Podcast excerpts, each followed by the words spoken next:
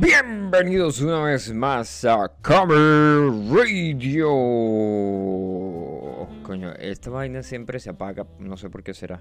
Bienvenidos una vez más a Comer Radio. Ahora sí, sonó con rever ahí para que no digan nada de que aquí en la radio no hay efectos. Bueno, hoy es, eh, hoy es lunes, comenzamos la semana y comenzamos Camel Radio con media hora de retraso. bueno, de hecho no, no tenemos media hora de retraso, nos estamos preparando para el horario de invierno, ¿sí? Viene el horario de invierno, entonces como viene el horario de invierno tenemos que cambiar un poco la hora y va a ser como que media hora antes sí, más o menos, media hora antes. De, igual, de todos modos, ustedes lo pueden escuchar en seno.fm barra podcast barra camera radio. Nos pueden escuchar en Spotify y muy próximamente vamos a aparecer en, ¿cómo se llama? En los podcasts de, de Apple. ¿sí? En la, desde la plataforma de Apple saben que los que tienen Apple, los que tienen iPhone pelado, los que tienen iPhone entran y hay una vaina que se llama podcast, ¿sí? no sé si lo usan no lo usan. Bueno, de hecho hay mucha gente que ni siquiera sabe que es un podcast. Un podcast es un, programa de radio grabado, pana, así. Claro, que ahora pues tienes la, la, facilidad de que existen podcasts que no, no, salen en la radio y existen podcasts que solamente, solamente son para escuchar, ¿no? Hay de todo lo que quieran. Bueno, si navegan ahí en el, en el ¿cómo se llama? En el podcast de... Incluso en el Spotify. Pueden poner, un, si les gusta vainas de misterio tales, entonces colocan podcast de misterio y les sale. Si les gusta escuchar cháchara y escuchar noticias y escuchar su pana Postulio, escriben noche tarde y ahí aparece Postulio. Creo que me envían un correo a mí y me dicen cuándo está listo el uh, podcast. Vamos a ver. Yo de todos modos voy a echarle una rebuscada aquí.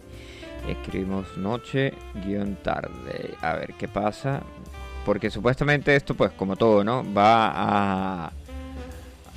Va a revisión. Mira, hay un programa que se llama Noche de Pendejadas con no sé cómo es el nombre ahí, no sé cómo se pronuncia. Ya, ya se quitó. Noche tarde. Y le damos a buscar. Y dice otra noche tarde. Los incorrectos. Podcast MTM, episodio 3. No, no hay nada. Todavía no están, todavía no están, pero ya, ya viene, ya viene. Así que no se preocupen y despreocúpense. Ya la gente se está reportando por aquí con los mensajes. Dice Mieldinson, ¿cómo ha mejorado? Ah, somos una radio profesional, pana, por favor. ¿Qué pasa, señorita Janet? Mira, tenemos Sí, eh, hemos implementado la plataforma y es más, estamos, estamos pensando en lanzar un podcast más serio, ¿sí? En, un podcast, podcast de verdad, o sea, donde tengamos un tema eh, que tratar y tales y no sé qué más. Generalmente, pues ah, viene con el pana incluido, con el pana Luna, que no sé ni qué carajo estará haciendo, si está vivo o está muerto. Quién sabe qué habrá pasado con ese tipo no, ese, tiene que estar jugando. dijo que se iba a pasar todo Metal Gear en una hora. que iba a ser uh, running. Eh, hoy, bueno, revisamos el, tapete por ahí que hay, que está sucediendo en el mundo de el rock, porque saben que Camel Radio es una emisora de rock, así con K al final. Y no sé si este men ha Metallica confirma sus fechas por la, de gira de Sudamérica y Colombia lo deja en visto. A la verga, marico, no van a ir a Colombia. Bueno, si no van a ir a Colombia, obviamente no van a ir a Venezuela, ¿no? Obviamente. Coño, es que de pronto van los tipos de Metallica para allá y les dicen, ah, ustedes son, cuando escuchan la canción y dicen, ay, esa canción la tocó J Balvin, ustedes la están haciendo un cover a J Balvin, o que no, sí. Porque eso es mínimo lo que puede pasar, ¿no? como la gente esa que eh, vio... ¿Quién fue el que salió? El que salió haciendo... Que salió haciendo un cover de Nirvana. ¿Quién fue? Creo que fue. Fue un carajo de estos, de, de esos ídolos pop que hay generalmente, sí, como cada tres años se cambian y aparece otro ídolo pop y la vaina y, así van cambiando ahí en el mercado. Bueno, sale este tipo, no sé, no, no recuerdo quién fue el que lo hizo, haciéndole un, cover a una canción de Nirvana y después la gente fue al video de Nirvana y escribieron que cómo era posible que le hicieran covers a que, que ese tipo le hiciera covers a ajá, ya me acuerdo quién fue, a Justin V Vergas. ¿Cómo fue posible que le hicieran el cover a Justin Bieber? Justin Bieber es el original y, ese tipo canta más mal, eh, haciéndolo ahí. Si no me equivoco fue con, sí, si no me equivoco fue eh, Nirvana con Justin Bieber. Bueno, pero eh, de todo pasa en la viña del Señor. El otro día que estaba leyendo las noticias también, aquí, bueno, en el de, en, bueno, más tarde les tiro ahí el notición de los Rolling Stones. Y les digo que, que, qué noticia leí el otro día que yo dije, nada, güey, nada. Qué loco. Bueno, aquí está. Metallica confirma fechas de su gira por Sudamérica y a Colombia la deja en visto. Ya tiene las fechas para visitar los países que contarán con su presencia en la gira por Sudamérica. Todo con Greta Van Fleet como banda invitado. Está cool a los que les gusta Greta Van a, ¿cómo se llama? A cara borracho que les gusta Greta Van. El paso de la banda liderada por Jen Hicksfield comenzará en abril del 2022, confirmando fechas para Chile, Argentina y Brasil. Ya, po, weón, mírala. Ahí Dice, la ciudad encargada de abrir la gira de Metallica en Sudamérica será Santiago de Chile el 27 de abril. Después la banda aterriza en Buenos Aires para hacer el concierto el día 30 y Brasil estarán en Curitiba el 7 de mayo, en Sao Paulo el 10 de mayo y por último en Belo Horizonte el 12 de mayo. Eh, así aquí está el Tales, dice con el anuncio de la gira de Metallica por su, de, de la gira Metallica por Sudamérica aún no hay indicio del aterrizaje de la banda en Colombia. Aún así, los fanáticos de la agrupación mantienen la fe en verlos de nuevo en el territorio nacional a seis años de que estuvieron en Bogotá. ¿Cuántos? En seis años. Eso quiere decir que fue en el 2016. Venga, tuvo Metallica en el 2016. Yo vivía en Colombia. No, yo no vivía en Colombia. Bueno, yo los vi en Deck Magnetic en Venezuela. ¿Eso en qué año fue? Que hicieron la gira de Deck Magnetic Tour. Deck Magnetic, que yo fui. No, eso fue como en el 2013. Deck Magnetic Tour Metallica. Vamos a preguntarle aquí al que todo lo sabe. Ah, yo no uso a, a DuckDuckGo porque ya no estoy usando Google. Muy pajero el Google. DuckDuckGo. 2010. Ah, la madre. Fue ayer, fue ayer, fue ayer. En el 2010, el, 3-12. Caracas, Venezuela, Metallica. Last Performer en Caracas el 4 de mayo. que habían tocado en el 4 de mayo de 1999. Caracas, Venezuela, The Magnetic Tour 2010. Nah, guara, hace 12 años. Bueno, podrían ir a Venezuela otra vez. Lo único malo, pues, es que mm, posiblemente no vayan, ¿no? Eh, bueno, nos vamos con una de Metallica, obviamente, sí, pues porque estábamos hablando de Metallica y pues para amenizar el negocio ponemos una canción de Metallica. Vamos a tirarnos la de mm, la que le hicieron, la que se llama Murder One, sí, que es un tributo a Lemmy Kilmister, al señor Ian Fraser Kilmister, bajista en Motorhead, al, al pana Lemmy, al dios Lemmy. Eh, se llama Murder One by Metallica. Murder One. Murder One se llamaba el amplificador de Lemmy Kilmister. Sí, saben que, por si no lo sabían, también les, pasamos el dato. Que eh, Motorhead tiene el récord Guinness como la banda más ruidosa de todos los tiempos. Ahí suena y ya regresamos. あ!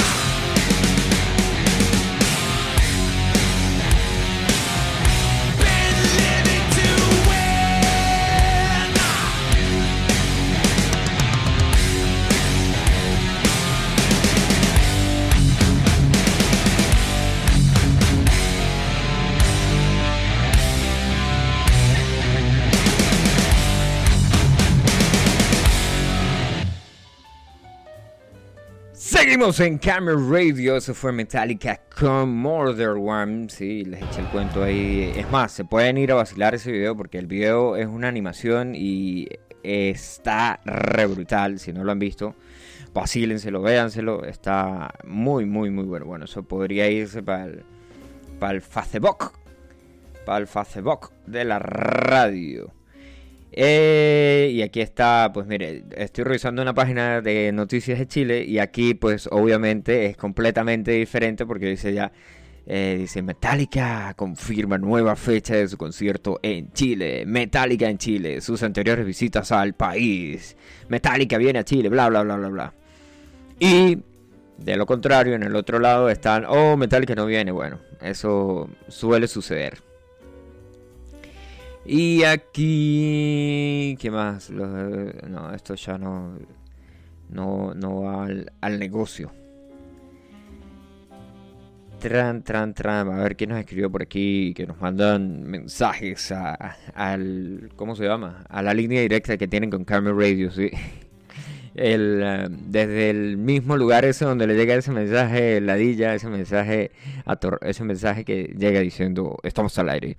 Bueno, el parcero que dice Camel Radio, sí, el parcero, el señor, el corresponsal de Camel Radio en Firenze, que el corresponsal no ha pasado más noticias, por cierto. La última vez dijo que supuesto, eh, cuando implementaron que iba a ser completamente obligatorio la cuestión esa del pase verde, no, no, no, no es un pase de, María, no, no, no, no, no, no es un pase de marihuana, no es, no es ese pase verde.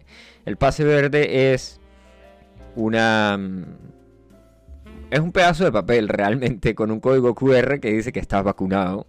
contra el COVID-19.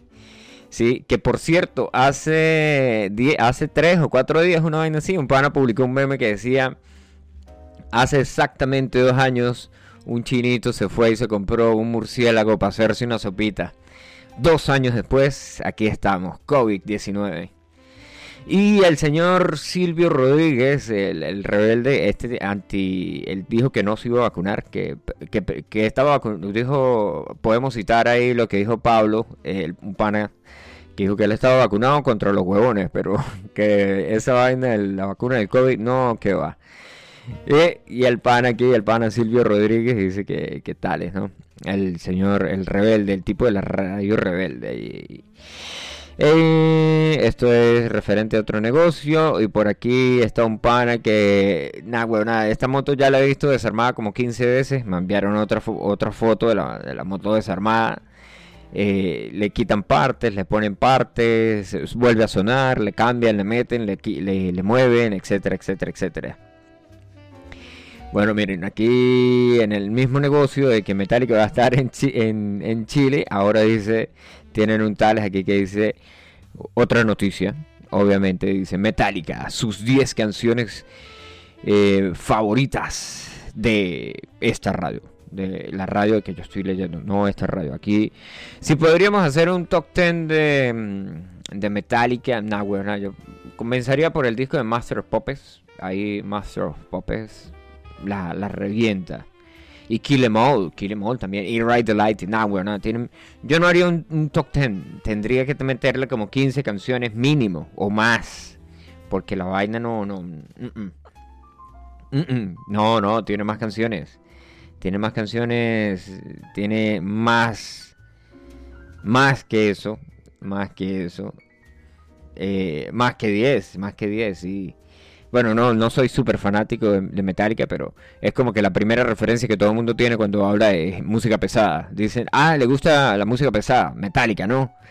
Y uno es como que, bueno, sí, Metallica también, pero hay más, hay más. Está Slayer, Megadeth, está, por cierto, el otro día estaba viendo este tipo, eh, Dave Mustang, se cambió de, guitarras. Sí, él usaba una, una, marca de guitarras que se llamaba Dean. Yo estuve buscando una de esas en en Colombia hace aproximadamente ¿qué? 10 años, sí, más o menos como por la fecha que fui al, al, concierto de Metallica, estaba buscando una DIN BMT X que fuera negra. Y me acuerdo que alguien me hizo la vuelta y fue a Bogotá y consiguió una DIN BMT X negra, pero en la parte de atrás tenía un coñazo que tenía, o sea, se le había caído, tenía un coñazo, era una, es una Fly B, la guitarra es una Fly B y le faltaba un pedazo de la pintura. Nunca me enviaron la foto porque en esa época pues era como que no había WhatsApp. No, o sea, había WhatsApp, pero no, no era así tan popular de que, ah, bueno, listo, ya le mando la foto. Y pin, yo nunca usé. Entonces me dice, mire, la guitarra le falta tales. Y yo dije, no, pero para comprar esa guitarra con un coñazo ahí, nada. Bueno, eh, la decisión no estuvo ni sabia ni mala porque, ¿qué fue lo que me compré? Ah, me compré una Explorer me compré una Epiphone Explorer. Brutal. Brutal, brutal, brutal. Y el señor Dave Mustaine ahora regresó a Gibson, ¿sí? Eh, y, le hicieron una guitarra especialmente para él. Esa vaina fue como que le hicieron un montón de publicidad. Eh, después estaba viendo un carajo que decía que coño, ¿cómo, ¿cómo carajos iba a tocar trash metal con esa vaina? Y cómo no iba a desafinar porque, bueno, tendrá que tener eh, las clavijas con el soporte tales, porque si no, no va. Si no, pues se desafina, obviamente, ¿no? El, tipo de tantos bendings y tantas vainas que hace, pues le va a pasar que se desafina. Ya, tal cual. Así. Ahorita pues podríamos escuchar una de Megadeth, ¿sí? Y también, pues, si se acuerdan, los que ya todo el mundo puede, puede, puede ser que alguien pase un mensaje por ahí diciendo que Dave Mustaine tocaba en Megadeth al principio, y sí, es completamente cierto. Dave Mustaine eh, empezó en Megadeth, eh, perdón, Dave Mustaine empezó en Metallica y después se cambió a cuando lo votaron, porque fue así tal cual, lo votaron, al tipo lo votan y dice tipo, ah bueno, pues listo, no hay peo, yo voy a ir a hacer mi propia banda con juegos de azar y mujerzuelas. Dice, pues yo voy a hacer mi propia banda y el carajo lanzó Megadeth. El primer álbum de Megadeth, coño, ¿cuál, cuál fue el primer álbum de Megadeth? Eso es una muy buena pregunta. No sé si es... Eh, vamos, a, vamos a preguntarle aquí. Megadeth. Vamos a preguntarle al que todo lo sabe. A Interflex. A DuckDuckGo. Megadeth. Megadeth. Megadeth salió en, eh, en Duck Dodgers. Sí, si les gusta Duck Dodgers con el Pato Lucas, estaba congelado y es súper cool ese episodio. ¿Quién fue el que me lo enseñó? Creo que fue científico el que me, dijo, Marico, mira este episodio de, Ah, no, fue Ever. Que sale Ever. Everland, sí, sí, sí, sí. Megadeth, primer álbum. Vamos a preguntar aquí. Primer álbum. First album of Megadeth. Ahorita sale toda la discografía de Megadeth, obviamente. Ahí donde se tiene que ir. Tan tan. Eh, Life Album, Risk, Euthanasia So Far. Ajá, sí, este fue el primer álbum. Eh, certification, ninguna dice Killing is my business and my and business is good. Ese es el que sale la calavera tocando. Eh, bueno, no se llama la calavera, el tipo tiene un nombre. Eh, ¿Cómo se? la mascota. La mascota tiene un nombre. Warhammer, no, no. Coño, no es Warhammer, coño, ya se me olvidó el nombre ahí. Qué pedo, güey. Coño, ¿cómo se llama la mascota de. de. de. Megadeth? Chu, chu, chu, chu, chu, Vamos a buscar, coño, que estamos hoy perdidos con los nombres. Mascota de Megadeth. Mascota de México 86, Basile beta ahí. Exacto, se llama Big Rattlehead. Así se llama el tipo. Big Rattlehead. Bueno, vámonos con esto y después regresamos aquí a Camera Radio con más noticias de lo que está pasando ahí. De lo que hay en el tapete.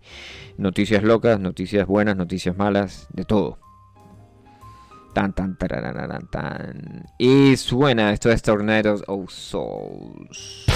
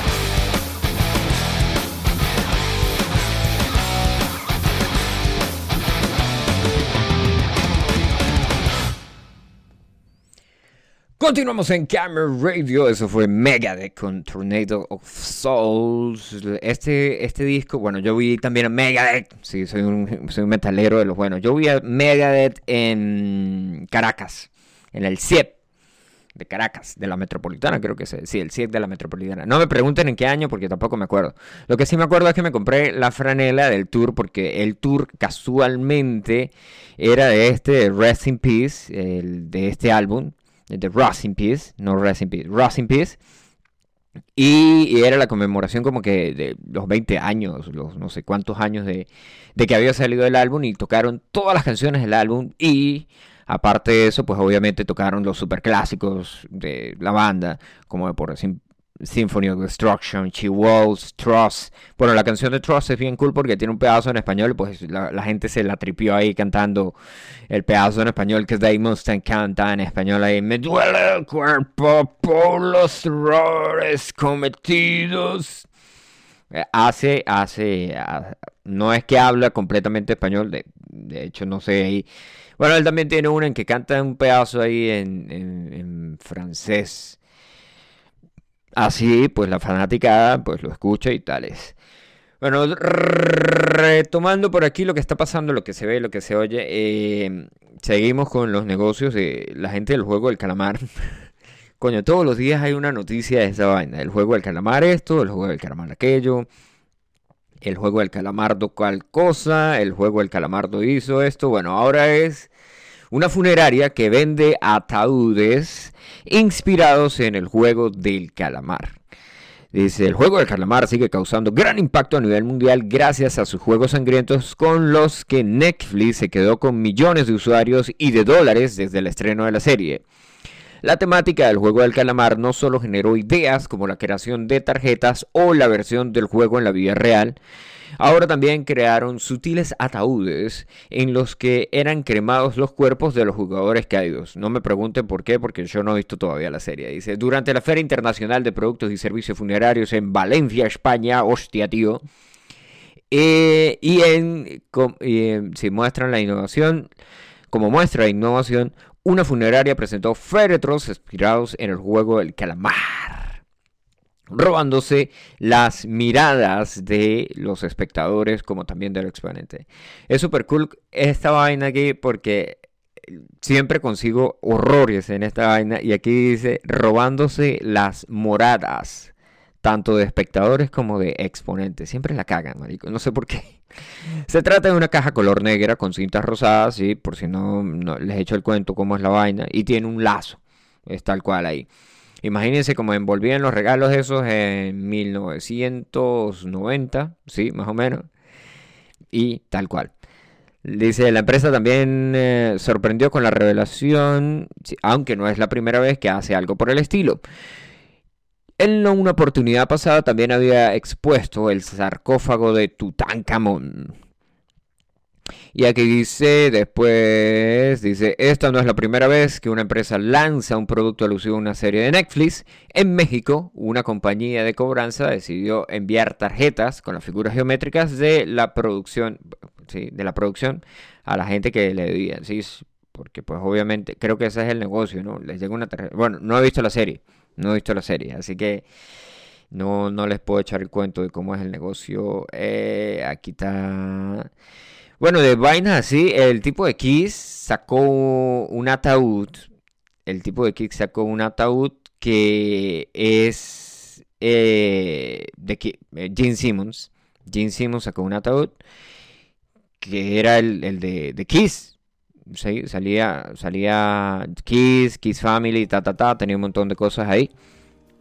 Y era el ataúd de Kiss. De hecho, a Back the Rail, el guitarrista de Pantera, lo enterraron en uno de esos. Y lo otro que vi yo de noticias así fue que un tipo hizo una nevera, sí, una, una cava. No hizo una nevera, hizo una cava o una hielera, como le quieran decir ustedes, o una nevera, dependiendo del país en el que estén, o el país del que sean, o el país del que estén conectados. Y el tipo eh, tenía, la tenía llena de cerveza. Yo dije, maestro. Yo en una época de mi vida, cuando estaba loco, eh, bueno, más loco, Quería comprarme un ataúd para guardar las guitarras. Y dije, mierda, marico, yo me compro el ataúd y le hago los, los, stands ahí, meto las en esa época tenía como tres guitarras eléctricas. No es porque ahorita no tenga tres, sino tengo dos, dos guitarras eléctricas en bajo. Eh, tenía, compró el ataúd, ¿sí? Pam, le hago el, la, primera capa, sí, lo hago así por niveles. Pan, el primero, la primera guitarra, pan, después otro, una maderita ahí, con otra vez con acolchón, ta, ta, ta, ta, ta, otra guitarra, más pan, más madera, más guitarra, y en la parte, porque obviamente la, guitarra mide mucho menos que un cuerpo. Eh, lo llenaba, no sé, con la pedalera, los cables y todo lo demás. Y, uh, sería brutal. Pero obviamente eh, no, me, no, me, vendieron el ataúd. De hecho, ni siquiera me dejaron comprar el ataúd. Me dijeron que, que si estaba loco. Yo dije, pues obviamente que sí. Mire, y volviendo ahí de, de ataúdes y la vaina, nos relacionamos ahí con esta otra noticia. Vamos a revisar por aquí que dice. Dice, el parcero dice que se vio el video ya de Murder One bien hecho ahí. El pana dice que su moto es súper poderosa. Sí, así es, amigo. Y por aquí, bueno, esto es ya de otro tema de conversation, station. Bueno, así en Selveta. En... Vamos así con... De hecho, esta vaina da, miedo, weón. O sea, ver esta vaina da miedo. No sé por qué.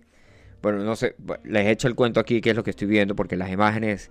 Las imágenes de pana que son así como que... Mmm, te ponen a pensar. La Pascualita. Esto, es, esto ya tiene que estar rodando en redes sociales, por eso terminó aquí en esta página. Y por eso está aquí en Camera Radio, porque es tema de conversación de lo que está sucediendo en el tapete, lo que hay por ahí. Dice, macabro caso de una mujer que habría sido embalsamada para ser un maniquí. La Pascualita es una de las historias más terroríficas de México, donde las diferentes versiones de los conocedores apuntan hacia un mismo lado. Una mujer que al parecer fue embalsamada por su madre, quien la convirtió en un maniquí. Una de las versiones de la historia data del 25 de marzo de 1930 y según cuenta la leyenda, la Pascualita apareció en una tienda chihuahuense en aquel año, justo en la fecha en la que se conmemoraba el Día de la Encarnación. Dice, otra de las versiones de la leyenda asegura que Doña Pascualita Esparza Perales, dueña de la tienda de vestidos para novia, mandó a traer un maniquí desde Francia. Pero, según los visitantes de la tienda en aquel entonces, la Pascualita tenía algunos detalles que la hacían diferentes a los otros maniquíes, pues contaba con rasgos físicos humanos como sus ojos y sus pestañas y hasta sus manos, por lo que muchos aseguraban de que se trataba de un cuerpo embalsamado. De hecho, vean esa vaina. Eh, no, no voy a decir que da terror, pero sí, sí es como que uh, da grima. Da grima, da grima. También hay otra versión de la leyenda, ¿sí? de, que dice que es de acuerdo con los ciudadanos. Eh, dice que la Pascualita era la hija menor de Esparza Penales de Pérez, quien tenía planes para llegar al altar. Pero fue picada por un alacrán que acabó con su vida. Esta versión apunta a que su madre no pudo superar su muerte, así que decidió embalsamar a su hija para recordarla como siempre quiso verla, con un vestido de novia. Por esa razón la exhibió en la tienda de Ana Miren en las manos, tiene las uñas, tiene, tiene las líneas de, las líneas de la mano, marico. Nah, esta vaina. Manos original de la Pascualita. Manos original de la Pascualita. Después de casi 90 años, la Pascualita sigue siendo centro de atención en la vitrina de la tienda. Aunque algunos conocedores aseguran que el supuesto cadáver fue cambiado por una réplica para darle sepulcro a la mujer que eh, marcaba la leyenda. Y aquí, ah, una buena hasta tiene un Facebook, ah, un Facebook, un Instagram, se llama La Pascualita Oficial. Vaya, métanse ahí y chismoseen y muéranse del, muéranse del, susto. De esto me acuerdo del doctor Canoche. El doctor Canoche. Si no saben quién es el doctor Canoche, les vamos a echar el cuento aquí en Camera Radio con una canción.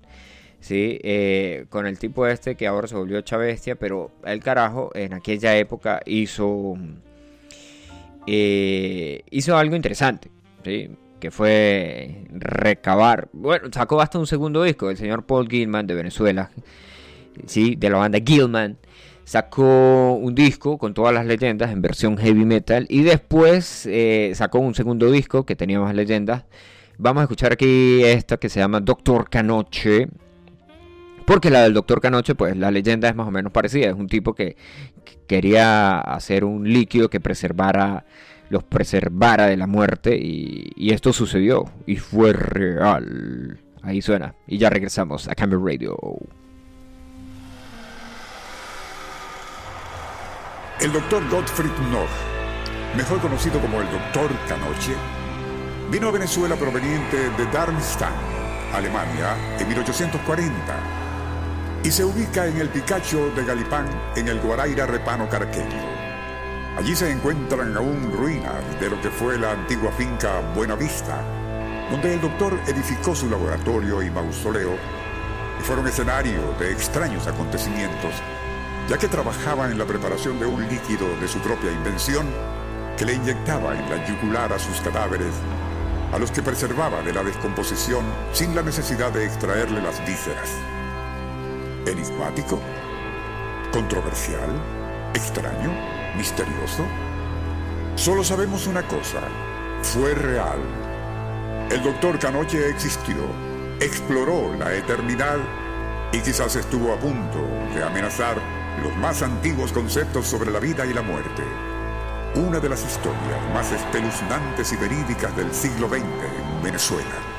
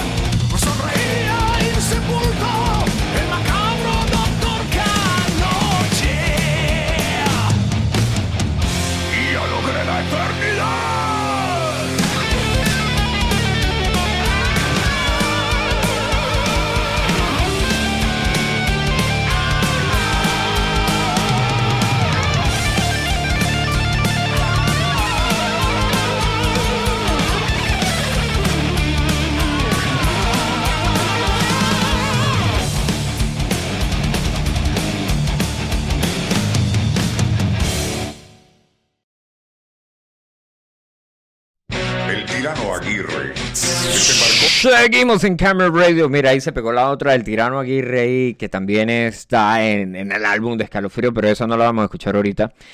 Eh, ese también está super cool si quieren escucharse el álbum de Escalofrío.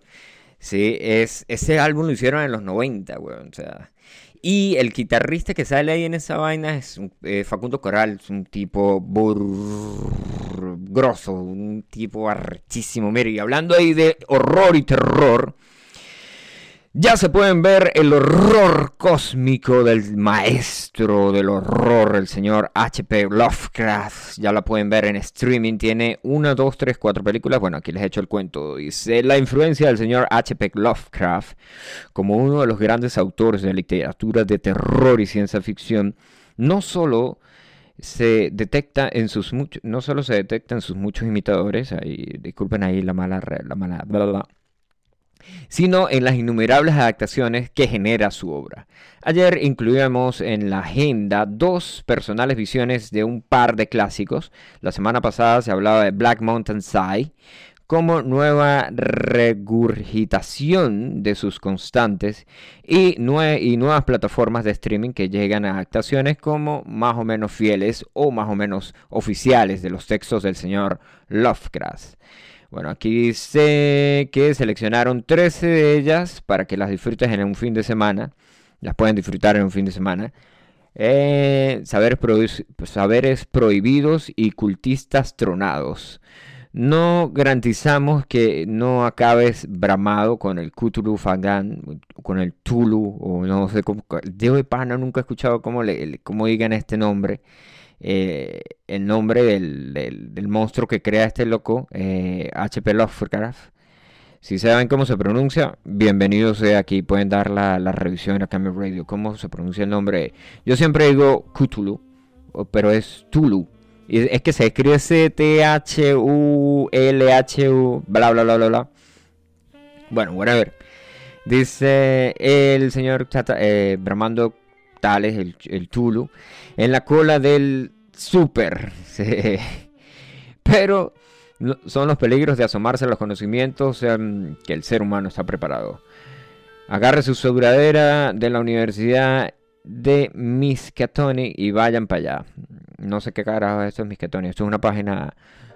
Eh, la maldición del altar rojo en 1968. No, comenzamos con la primera. Se llama Die Monster Die.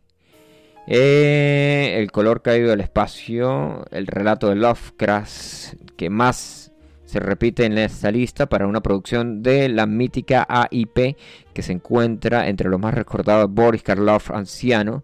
Tenemos Arkman, tenemos el meteorito del espacio, tenemos los colores indescriptibles y hasta las criaturas de tentáculos en las jaulas. El resultado es muy cómico y sí, con una buena dosis de horror, ingenio en colores pastel. Pueden verla en Filming. La maldición del altar rojo, esa también está en Filming. Reanimator.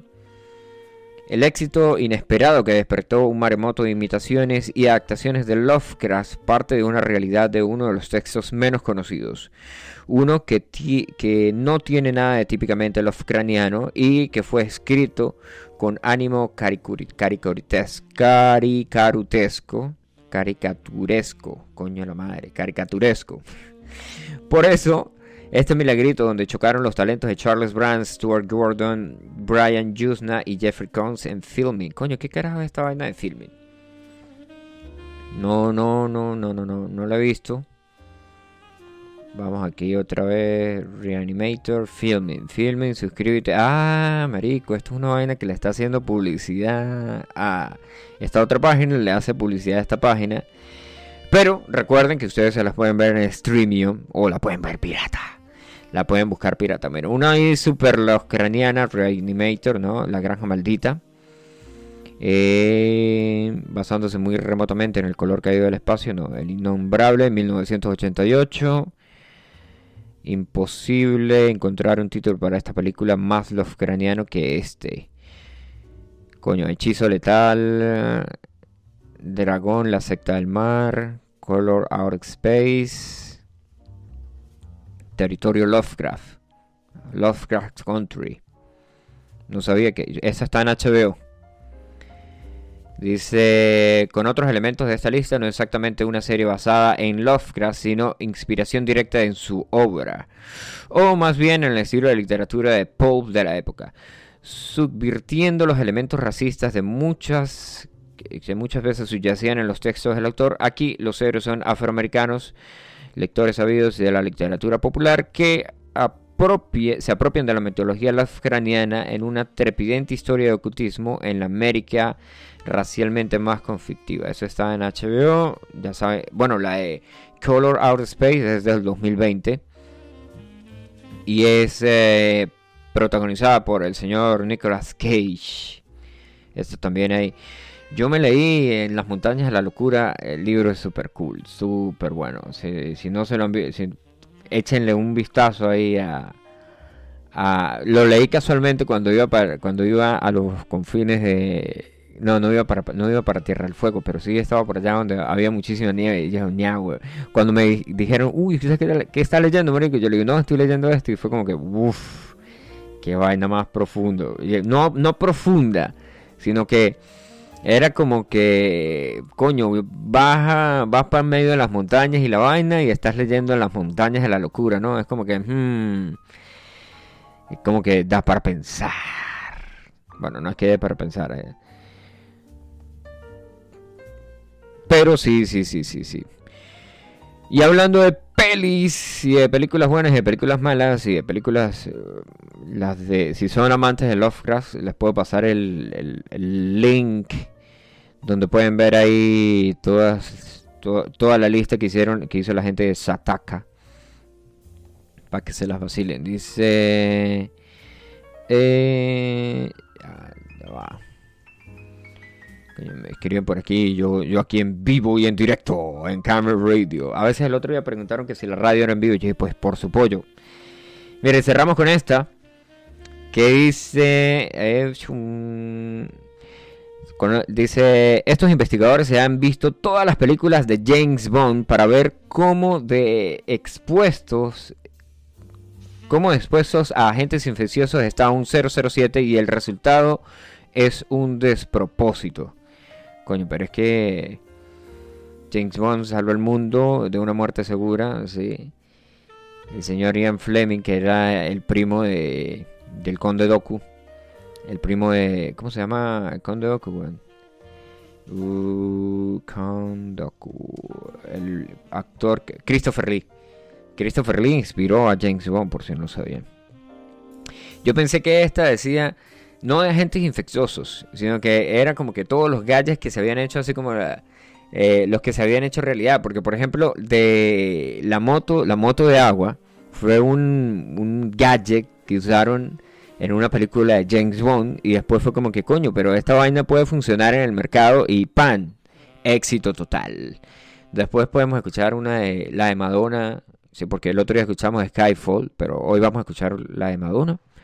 Sí, la de Madonna, eh, la de 007, con esa cerramos. Dice, eh, esto fue un artículo que escribieron. Dice: He perdido la cuenta de las veces que James Bond ha salvado el mundo de una muerte segura. Sin contar las novelas de Ian Fleming, desde el año 1962, que fue cuando se estrenó la primera de las 25 películas de la serie, el agente 007 no ha parado de enfrentarse a villanos de todo tipo y pelaje para que pudiéramos dormir tranquilos por la noche y comer cerealito por la mañana. Ha sido, en términos generales, un gran detalle de su parte. Y por eso mismo es llamativo que nadie se haya fijado hasta ahora en la suerte que ha tenido el tipo. Sanitariamente hablando, digo. Walter Grumans, Williams, J.R. Stone y Tim Bosma de la Universidad de Rugby en London, que es la escuela de la higiene, han analizado con detalle todos y cada uno de los 86 viajes internacionales que ha realizado James Bond en estos años y los resultados horrorizarán a cualquier experto en recomendaciones sanitarias de viajes. Bueno, por ejemplo, yo les puedo tirar una, ¿no? Si van a si son si son 100% europeos y van a Sudamérica, no se coman no coman comida en la calle de Sudamérica porque les va a caer mal. O puede pasar al revés, ¿no? Porque no, tienes los mismos agentes parasitarios infecciosos que hay aquí. de pronto tienes resistencia a los de allá, pero no tienes resistencia a los de aquí. Así que ojo con eso. eso sí, continúa aquí, dice, eso sí, los investigadores no se engañan. Ni llevan eh, a engaño tampoco, no nos llevan tampoco a nosotros a engaño. El escrutinio de estas misiones implicó aproximadamente 3.113 minutos por autor que fácilmente podrían haberse dedicado a problemas sociales más urgentes. Sin embargo, no es tan frívolo como para que pueda parecer al fin y al cabo que James Bond es un ejemplo de desprecio imprudente de salud. Dice, pero puede servir como una herramienta útil para llamar la atención sobre el importante problema de riesgo de enfermedades infecciosas mientras se trabaja y se viaja.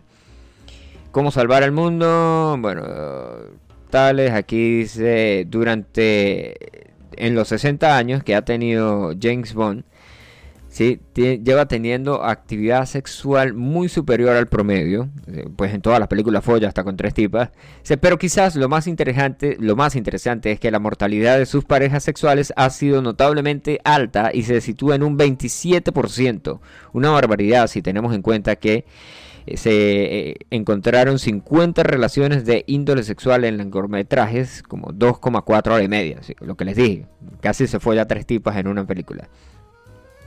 De todas ellas, solo en tres ocasiones, o sea un 5,1%, hubo evidencias de una relación a largo plazo. Lo más habitual fue que en jerga técnica se denominan relaciones de aquí te pillo y aquí te mato, algo que a menudo dificulta el intercambio de antecedentes sexuales y a todas luces una actividad de riesgo mm, a nivel sanitario, sí, porque pues nunca vimos a James Bond que dijera, bueno, pero primero déjame sacar el condón. De, al contrario, 007 pertenece claramente al 20,34% de los viajeros internacionales que practican sexo casual. De hecho, según datos del 2019, cuando se podía viajar, la mitad no hacía uso de los preservativos. Ah, aquí también lo, lo que les acabo de decir, ¿no?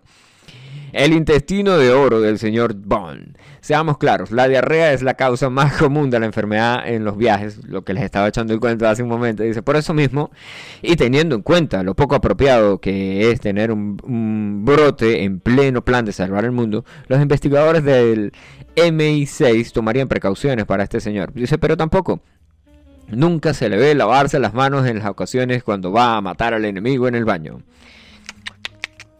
Super cool. Enfermedades transmitidas por animales y bichos. Dice, a pesar que la transmisión como la malaria, el dengue, el chikungunya y en varios destinos a los que va no se toma en cuenta ninguna de las precauciones básicas contra picaduras de insectos. Nada que ver. Eh, no necesita un médico del trabajo, necesita un sindicato. El señor Bond. Pilla la parte que dice, en Turquía, Bond viaja con ratas sin tomar ningún tipo de precaución. En la India es atacado por una sanguijuela. En el Caribe se expone repetidamente a varias enfermedades endémicas, incluida por supuesto la mordedura de una serpiente. Los investigadores ven tan grave todo esto que llegan a exponer la idea bastante rocambolesca. La temeridad manifiesta que la gente Bond hace pensar que pudiera tener toxoplasmosis. Qué ratas, marico. Bueno, y al final pues dice que no, que no necesita un... Que no necesita un, uh, un médico, sino que necesita un sindicato de médicos. Tales, ahí dice... Bueno, que el estatus de doble 07 007, sí, no, de 007 lo decimos nosotros. En las actividades internacionales de lucha contra el terrorismo esperamos sinceramente que el MI6 tome en serio su responsabilidad. Bueno, eh, supongo que saldrá James Bond en la... No sé, ya, ya se estrenó, ya se estrenó la última película de James Bond y entonces va a salir el tipo ahí con un tapabocas porque... La, de hecho, la película tuvo un montón de problemas ahí cuando la estuvieron grabando por el peo del coronavirus, del coronavirus. Eh, hubieron detalles ahí. A ver qué nos dicen por aquí. El señor dice: Pija cama, lo más interesante. Coño, sí, marico. Es que James Bond es, arrechísimo, marico. Viaja, bueno, nunca le piden papeles, eso es otra vaina, ¿no? Pero eso ya sería tema de otro. De otro. De otro, ¿cómo se llama? de otro 007.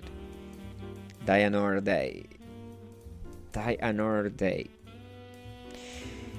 Y con eso nos despedimos. Gracias por conectarse a Camera Radio. Nos escuchamos en una próxima versión el próximo miércoles. Ah, por cierto, bueno, vamos a tener un invitado sorpresa de lujo.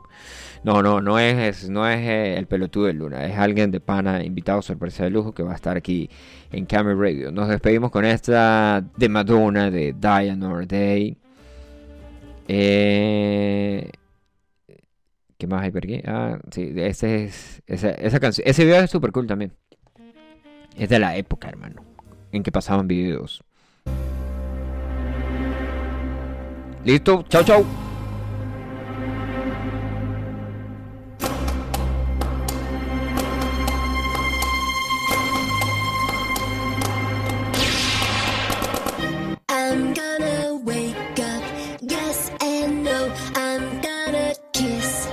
simple.